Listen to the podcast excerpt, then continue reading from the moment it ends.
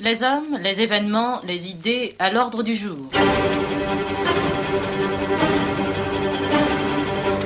Préau du Perche, la mémoire de verre de la Grande Guerre.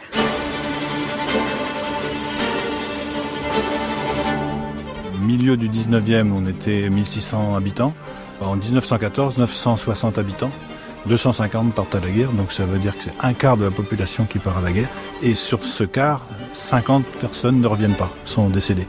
Donc un impact très fort pour euh, un village de l'arrière-pays qui correspond pratiquement euh, au 25% d'impact sur les villages du front.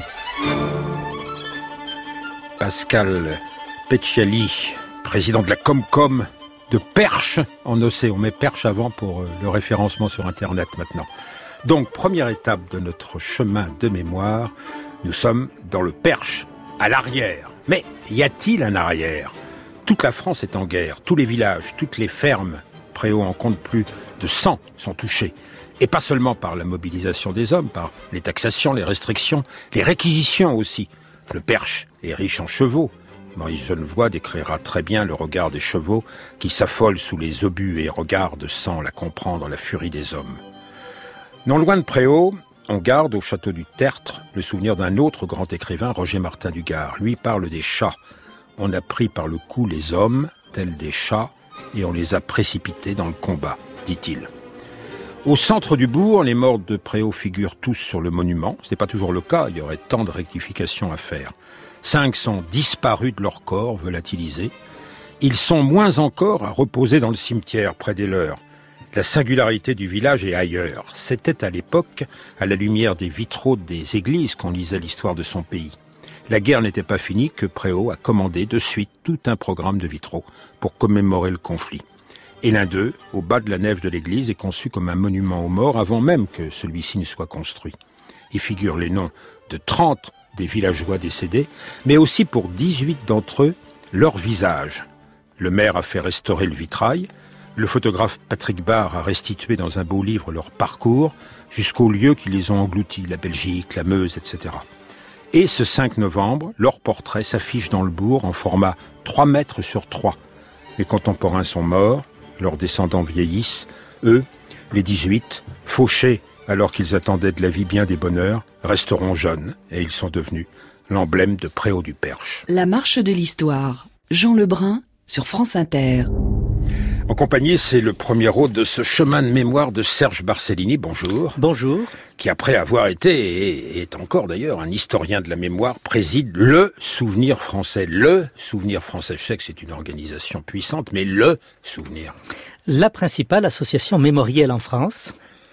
Une association forte de ses 200 000 adhérents et surtout de son implantation territoriale. 1650 comités locaux, de bénévoles, de passionnés de l'histoire, de passionnés de la mémoire, qui font vivre à la fois la Grande Guerre, mais également les guerres contemporaines. Oui, mais la mémoire est complexe. C'est pour ça que je vous interrogeais sur le. Le, alors, le, la mémoire est excessivement complexe et, j'allais dire, elle se complexise, je ne sais plus quel terme. Complexifie peut-être. Complexifie, ce serait beaucoup mieux à la radio. elle se complexifie de plus en plus. Et il est évident que le Souvenir français, qui était une association qui n'avait pas de réflexion véritable sur la mémoire, puisque notre mémoire, elle était Ernest Renan, pour faire court. Hein c'est ce qui unifie les Français, la mémoire nationale. Aujourd'hui, nous devons nous adapter, nous devons nous adapter à, l'évolution de cette mémoire, aux fusillés de la Grande Guerre, nous devons nous adapter à la Shoah, nous devons nous adapter à une mémoire plus complexe. L'arrière, euh, est-ce que c'est pas une division un peu simpliste?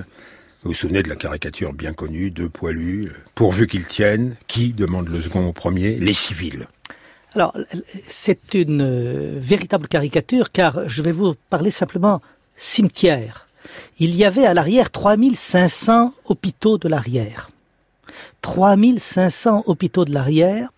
Aujourd'hui, il y a 140 000 tombes de combattants de 14-18 liés à ces hôpitaux. Et on voit bien que l'arrière, il vivait en symbiose avec le front. En flux, ainsi que l'explique Pascal Peccioli. La poste avait la particularité de marcher presque, j'allais dire presque mieux, entre guillemets, des gens du village qui étaient sur le front à un kilomètre, mais qui étaient incapables de se voir, étaient au courant de ce qui se passait parce que l'un envoyait un courrier à Préau. Et les nouvelles de, de ce gars-là étaient données à l'autre par l'arrière-pays en l'espace de trois jours. L'agence postale à ce moment-là était extraordinaire. Et ils étaient vraiment euh, tenus au courant, vraiment par, l'arrière-pays de ce qui se passait. Alors ils posaient des questions. Est-ce que la vache avait lait au tout début, puisqu'ils étaient au courant de, des dates. Après, c'était plus disparate. Mais comment avez-vous fait pour cultiver cette terre? Qu'ont fait les femmes pour arriver à entretenir? Et on voit qu'il y a moins de culture entre 14 et 18 puisque les femmes ont beaucoup remis à l'élevage et beaucoup de pâture parce que c'était quand même plus simple au travail. En général, ma grand-mère écrivait sur un côté de la lettre et lui répondait au verso. Donc, mais leur correspondance, c'était essentiellement comment gérer la ferme. C'est un combattant de longue durée, euh, Jules Ferry. Il fait beaucoup d'endroits. Trois ans de service militaire. Il est revenu et ensuite il est parti euh, quatre ans il a fait les quatre ans de guerre et il est mort en revenant. Il a été prisonnier le, vers le 30 mai 1er juin 18.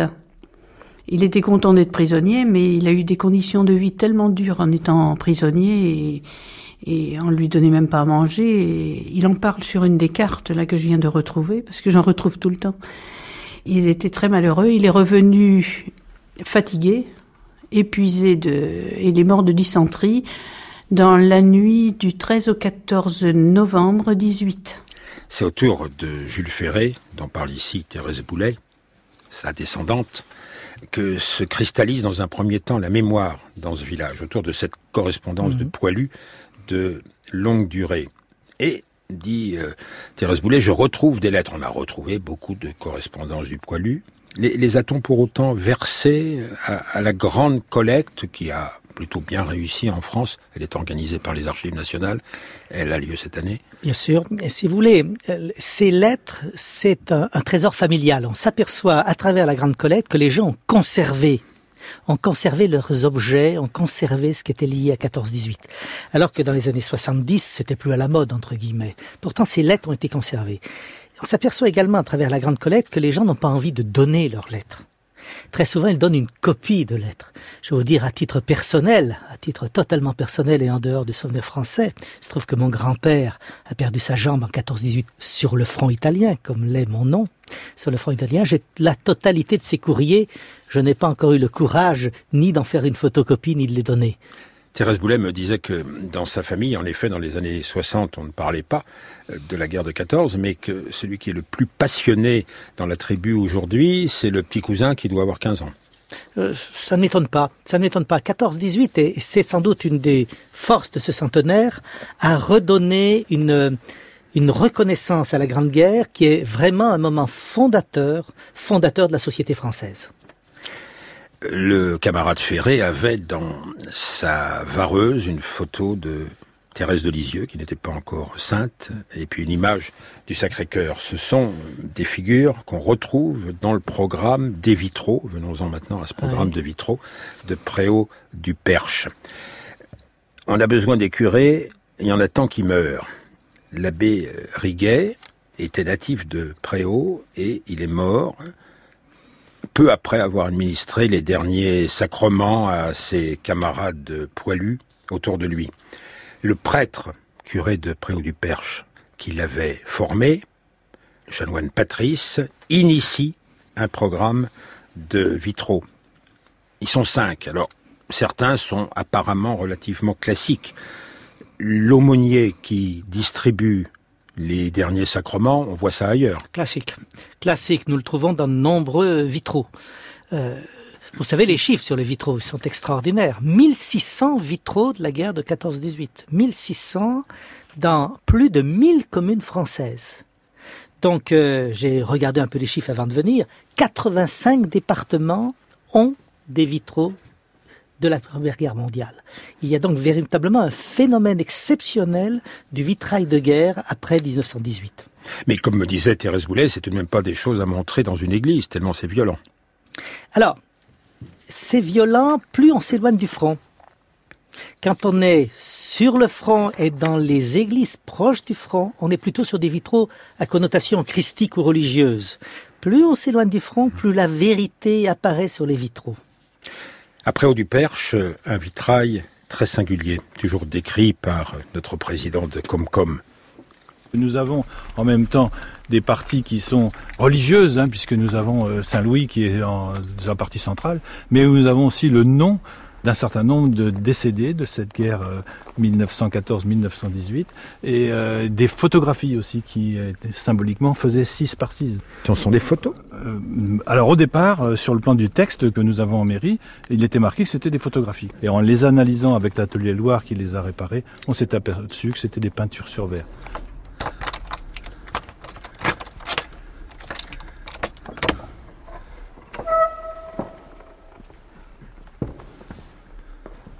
C'est ce fameux vitrail central où vous voyez le nom de ces poilus avec ou sans photo. Donc peut-être le hasard, mais il y a 18 poilus qui ont leur photo. Ben, ce n'est pas le hasard, c'est que les familles ont souscrit. Alors les familles ont souscrit ce qui était l'équivalent à l'époque d'un quintal et demi de blé. C'est formulé ainsi? Oui. Un quintal et demi. Oui. C'est formulé comme ça. C'était l'équivalent. Et il y en a un certain nombre dont le nom est inscrit sans photo. Alors il fallait la, possibilité d'avoir été photographié à un moment donné, mais tous n'avaient pas les moyens de se faire photographier. Et on n'avait pas au retour toutes les photos de tout le monde. Ce qui explique qu'il y en a un certain nombre, mais pas, tous. Ceux qui n'avaient pas les moyens, ou qui n'avaient, dont les familles n'avaient pas souscrit à l'époque, étaient sur des petits ex en bois. Et donc euh, il, il y en a une dizaine. Alors Pascal Petchelli parle d'abondance de ce vitrail qu'il a fait euh, restaurer, mais c'est un photographe qui habite le village, Patrick Barr, qui lui avait signalé sa singularité. Ses qualités artistiques, le, vitrail est dû comme les autres à la maison Champignol, et puis euh, surtout son originalité historique. Et Patrick Barr s'en est allé, appareil photo en bandoulière, dans tous les lieux où sont morts ses poilus. À Aeth, euh, en Belgique, dans la Meuse, ailleurs. Comment fait-on pour restituer, Serge Barcellini, le parcours de ces morts de la guerre de 14 Alors, il y a deux choses. On a des, sources, puisqu'on a le fichier euh, mort euh, mémoire d'homme, qui est euh, au ministère de la Défense, qui permet d'avoir une fiche sur la totalité des combattants morts pour la France. Et il y a aujourd'hui euh, les fiches signalétiques et des services que nous pouvons trouver dans chacun des euh, services départementaux des archives, où nous avons là la totalité du suivi de la carrière militaire, même si elle est courte, de, des combattants de 14-18. Aujourd'hui, il est facile, je le dis bien, il est facile de reconstituer euh, la vie combattante d'un ancien, d'un poilu Parce que vous parlez de fiches aux archives, mais euh, la numérisation a progressé très vite. La numérisation a énormément progressé et une majorité aujourd'hui des départements ont mis en ligne ces, ces fiches signalétiques et des services. Le problème, il faut savoir où était né le grand-père ou l'arrière-grand-père pour savoir où il avait fait son service, euh, son service de révision. Et, là où il l'a fait, on trouve la fiche. Mais un des morts de Préau du Perche euh, n'est pas mort dans une bataille. Il semble qu'il soit mort, qu'il soit mort victime d'un tir ami. Et euh, Patrick Barr a reconstitué cette non-bataille et cet accident en consultant les journaux de marche du régiment auquel il appartenait. Alors qu'est-ce que c'est ça Les, journaux de marche. Les journaux de marche, c'est ce qui est les journaux qui suivent chacun des régiments et qui sont aujourd'hui mis en ligne par le ministère de la Défense. Nous pouvons avoir, euh, dès que l'on connaît le régiment de son ancêtre, on peut avoir exactement ce qu'il a fait en termes de régiment à travers le journal, le journal de marche qui indique le nombre de morts jour après jour. Donc on peut se raccrocher à ces journaux de marche pour avoir véritablement l'évolution des combats auxquels il a participé. C'est formidable quand même pour la mémoire partagée. C'est incontestablement une avancée extraordinaire. Il a fallu attendre le centenaire car euh, il fallait avoir la dérogation, n'est-ce pas, pour avoir mettre tout cela en ligne, ne serait-ce que les fiches de mort pour la France, puisqu'il fallait attendre 100 ans après euh, la disparition des combattants. Donc voilà, voilà ce que nous avons aujourd'hui. Et en effet, les Français peuvent reconstituer ces carrières. Préau du Perche, exemple type, on va s'éloigner du vitrail singulier et aller vers le cimetière, puisque vous parliez de cimetière. Une loi, le 31 juillet 1920, autorise le rapatriement des corps. C'est une loi fondamentale que nous, que nous gérons aujourd'hui avec difficulté. Je m'explique. La France, en 1920, a dû faire le choix euh, inverse du choix des Britanniques. Les Britanniques ont dit tous ceux qui sont morts en France restent en France. Donc il y a aujourd'hui plus de 2500 cimetières britanniques et la totalité des combattants du Commonwealth sont inhumés sur le champ de bataille français, sur les champs de bataille français. La France a fait un choix différent. La France a dit surtout français, laissez-nous vos enfants puisqu'ils sont morts pour la France. Et les présidents de la République qui avaient perdu des enfants, comme Doumer, a montré l'exemple en laissant ses enfants qui vont être inhumés dans des nécropoles nationales, mais a ouvert la possibilité de restitution. C'est le très beau roman Au revoir là-haut, où on voit la recherche du corps pour le mettre dans une, dans une tombe familiale. Grosso modo, 750 000 combattants sont dans les nécropoles nationales, 300 000 sont restitués aux familles et vont dans des tombes familiales, et 300, 350 000 ne sont pas retrouvés sur le champ de bataille. Et aujourd'hui, c'est ces 300 000 restitués aux familles qui sont dans les euh, tombes familiales qui posent problème, car elles sont en train de disparaître. Et vous le disiez tout à l'heure pour la petite commune, vous disiez tout à l'heure, attention, il y a beaucoup moins de tombes que qu'aujourd'hui que ceux qui sont sur le monument mort. Et, les cimetières sont maintenant soumis à des impératifs de gestion. Absolument. Les maires parlent de plus en plus de gestion des euh, cimetières. Avant, ils auraient parlé de mémoire. Mais continuons avec celui de Préau du Perche, perché en os.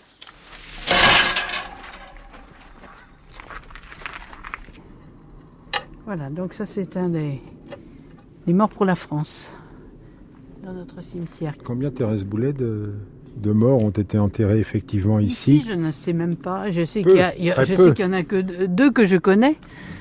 Il y en a peut-être d'autres, mais j'ai pas fait l'analyse. Les, familles redoutaient parfois euh, de rapatrier les corps parce qu'elles se disaient est-ce que ça va être le bon corps? D'ailleurs, quand mon grand-oncle a été ramené, il été ramené en 1923, mort en 1918. Le prêtre, le fameux abbé Patrice, a dit vous n'ouvrez pas le cercueil, vous enterrez directement comme ça. Parce que c'est, ça devait être très difficile. Et euh, donc on ne sait pas si c'est lui ou si c'est un autre finalement. Nous avons aussi dans ce cimetière une, personnalité locale euh, euh, des années 60 puisque il s'appelait Piero Elitzer et que c'était un artiste un petit peu fantasque qui a travaillé avec Andy Warhol et qui a été à l'initiative du Velvet Underground, tout simplement, et qui a fini sa vie et qui est enterré à Préau, dans le cimetière de Préau. Il avait même fait des films et à l'époque, c'était 68, donc c'était beaucoup de, jeunes femmes très dénudées. Et donc, il avait même choqué tout le village en projetant ce film dans la salle des fêtes. Il venait aux offices religieux, à la messe, et puis quand mon oncle jouait euh, à l'harmonium, ben, lui avec sa flûte, il jouait le même air. Quand il ne commençait pas au début de la messe à se mettre à genoux et à ramper jusqu'à l'autel. Mémoire euh, complexe des villages, Patrick Barr, après son livre sur le vitrail des poilus, en prépare un sur Elixir, les Velvet Underground, dans une chanson sur Vénus à la fourrure. C'est le titre d'un film d'Elixir.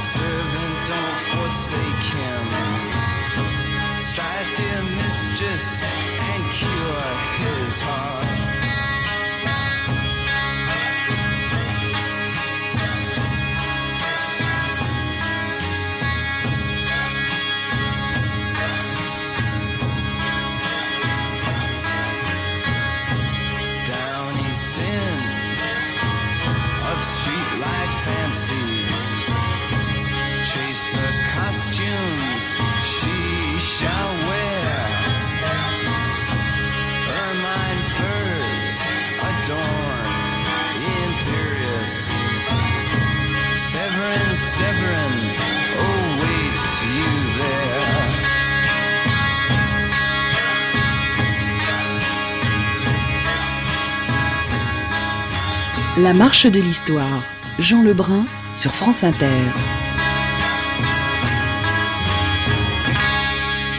On ne traduira pas. On est toujours à Préau-du-Perche, dans le cimetière de Préau-du-Perche, la, tombe d'Elixir qui ne nécessite pas d'entretien particulier. Il, est mort en 1993, il allait à Paris en, en mobilette avec une remorque derrière parce qu'il prenait pas de voiture. Et euh, la tombe, selon la tradition juive, eh ben, ses amis posent des cailloux. Mais alors, l'entretien des tombes des poilus. On, m'a dit après au du Perche, le, souvenir français pourrait pas nous aider? Le souvenir français est absolument là pour aider. Mais, je vais vous rappeler le, problème. C'est que les tombes qui ont été restituées aux familles sont des biens familiaux. Ce sont des concessions et, et je pense qu'il y a une trahison des familles, j'emploie le mot, car ces familles qui ont récupéré leur corps, très souvent, 90% des cas, ont pris des concessions dites perpétuelles et la concession perpétuelle a disparu de nos cimetières. C'est-à-dire que ces familles qui avaient récupéré le corps pour être absolument certains que le corps était là près d'eux, dans une tradition familiale, dans une véritablement une, histoire familiale, aujourd'hui ces tombes disparaissent à une vitesse grand V, justement pour la bonne gestion des cimetières que vous avez signalé tout à l'heure, qui n'est pas une gestion mémorielle. Et là, il y a au moment du centenaire, comme pour le reste, car c'est le même problème pour les tombes de 1940, il y a un véritable risque de banalisation de la mémoire, car ces tombes jouent un rôle, car euh, pour nous, souvenirs français, nous pensons que ces tombes, c'est le croisement entre une mémoire familiale, une mémoire locale et une mémoire nationale. Et ce croisement doit être conservé dans nos cimetières communaux. Puisque vous parlez de durée, Serge Barcellini, avant d'en revenir, euh, à la politique de mémoire d'assez longue durée mhm. de Préau du Perche, sur quatre ans et même bien davantage, il y a beaucoup de localités qui ont développé justement un programme de 14, 15, 16, 17, 18 qui arrive maintenant euh, à maturation.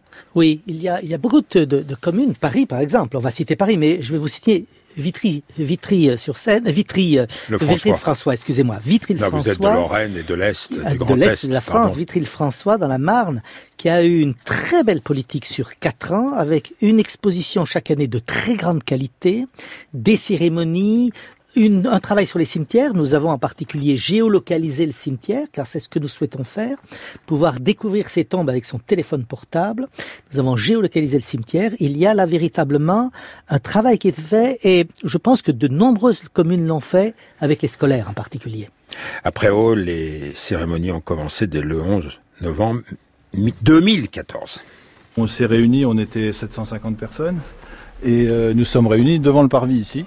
Nous avons travaillé avec une troupe de théâtre qui est stationnée à Préau, qui s'appelle le Théâtre Bascule, et euh, nous avons scénarisé euh, le départ ici pour passer devant la mairie avec euh, bien sûr 49 personnes qui portaient un cierge pour aller jusqu'au monument aux morts, pour pouvoir, au moment où on arrivait au monument aux morts, dire son nom, dire sa profession et souffler sur la bougie pour signaler effectivement qu'il y avait eu des décès. Et bien sûr, à la fin des 49, on était dans le noir. On était dans le noir. Alors, le monument aux morts, tiens, quand on regarde celui de Préau, il a coûté beaucoup moins cher que le vitrail.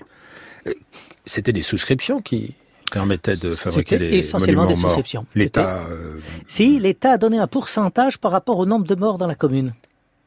L'État avait inventé. Euh, alors, il faut que je reparte pour vous explique quelque chose. Vous avez parlé tout à l'heure de la loi importante de 1920. Moi, je vais vous parler de la loi plus importante encore de 1915.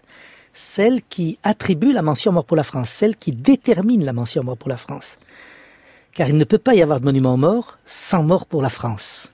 Et à l'origine, l'État ne s'occupe ne pense même pas au monument. L'État pense faire des grands livres sur lesquels seraient marqués tous les morts. Et c'est les communes qui démarrent des monuments, en dehors de l'État.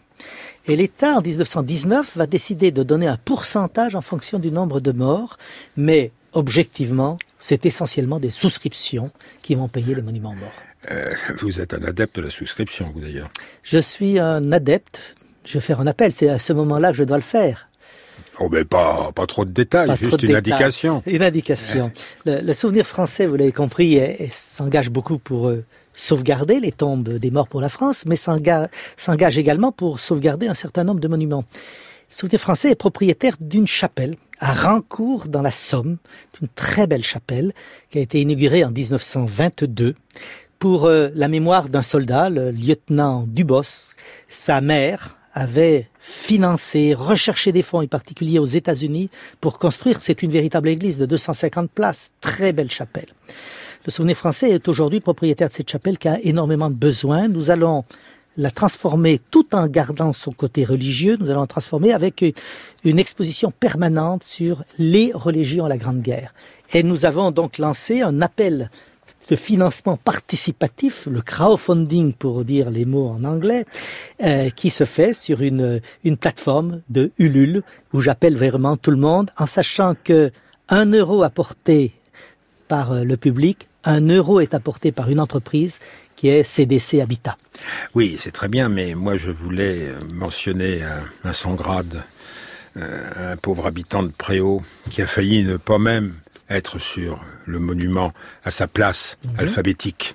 Le nom de Petit Léon euh, de la Petite Ménanterie est inscrit sur le monument aux morts de Préau du Perche.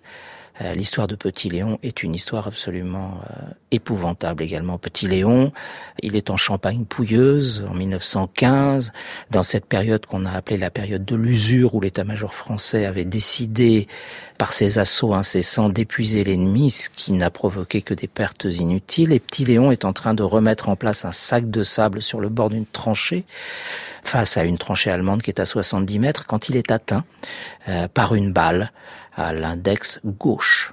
L'histoire n'a pas retenu s'il était droitier ou gaucher, mais ça n'a pas eu d'importance pour le médecin-major militaire qu'il a dénoncé pour blessure volontaire et donc euh, sans qu'aucun témoin ait été entendu, il est passé en jugement et il a été euh, condamné à mort.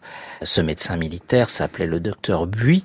Il n'en était pas à son coup d'essai. De mémoire, il a dû faire euh, euh, exécuter cinq ou six soldats. Il avait des euh, attestations pré-remplies où il ne manquait plus que le nom du malheureux. Et ce qui est absolument terrible, c'est que l'état-major va ordonner à un homme du même village que Petit Léon, un homme de son village de Préau, de commander le peloton d'exécution ce que ne fera pas euh, cet homme. Et 20 minutes après l'exécution, qui a lieu devant les 5000 hommes du régiment, en larmes de ce qu'on en sait, eh bien, arrive une ordonnance qui demande qu'on sursoit à l'exécution parce qu'il y a des doutes, parce qu'il y a un témoin oculaire, mais il est trop tard pour Petit Léon, qui sera réhabilité euh, au cours d'une cérémonie en 1923 ou 1925, je ne suis plus très sûr de la date. Et c'est euh, l'adjudant Pilpet, l'homme qui a refusé de commander le peloton d'exécution, qui va présider la cérémonie de réhabilitation. Il faut des rectifications nombreuses sur les monuments aux morts, à cause des réhabilitations ou à cause des erreurs? Alors, sur les, les problèmes de fusillés, il faut rectifier, mais ce n'est pas le principal nombre, hein, le principal chiffre. Euh, sachez en tout cas qu'au Souvenir français, on est également très euh, intéressé. Hein. Nous nous sommes beaucoup occupés de Chapelan, euh, à qui la mention Mort pour la France a été donnée seulement il y a cinq ans. Alors, les rectifications aujourd'hui, je sais que c'est à la mode. Je vois apparaître dans les nombreux journaux, euh, on a oublié tel nombre, tel nombre, tel nombre. Ça devient très compliqué. Ça devient très compliqué parce que je pense qu'on va finir à avoir plus de noms sur les monuments aux morts que de morts en 14-18. Tout simplement parce que souvent on fait inscrire le nom sur le lieu de naissance, sur le lieu de vie, voire sur le lieu de décès. Bref, aujourd'hui, c'est pas simple. Il est vrai qu'à l'origine, la loi qui euh, euh, envoyait la mention mort pour la France au maire ne l'obligeait pas à inscrire sur le monument mort. Espérons qu'il n'y aura pas d'erreur sur le monument aux morts de Paris. Une liste de plus de 9000 noms qui est 90 gravée. 90 000 noms. 90 000 noms, pardon, qui est euh, gravé sur le mur du Père Lachaise et qui sera inauguré bientôt par Anne Hidalgo. Merci à vous, Serge Barcellini. Le livre de Patrick Barr, Mémoire de verre, Mémoire de guerre aux éditions de La Martinière. Et demain, nous serons euh, aux éparges en compagnie de Maurice Genevoix. Le président de la République aura fait un discours à son sujet dans la matinée. L'émission a été réalisée par Valérie Estara, Yann Frécy à la technique avec Patrick Henry.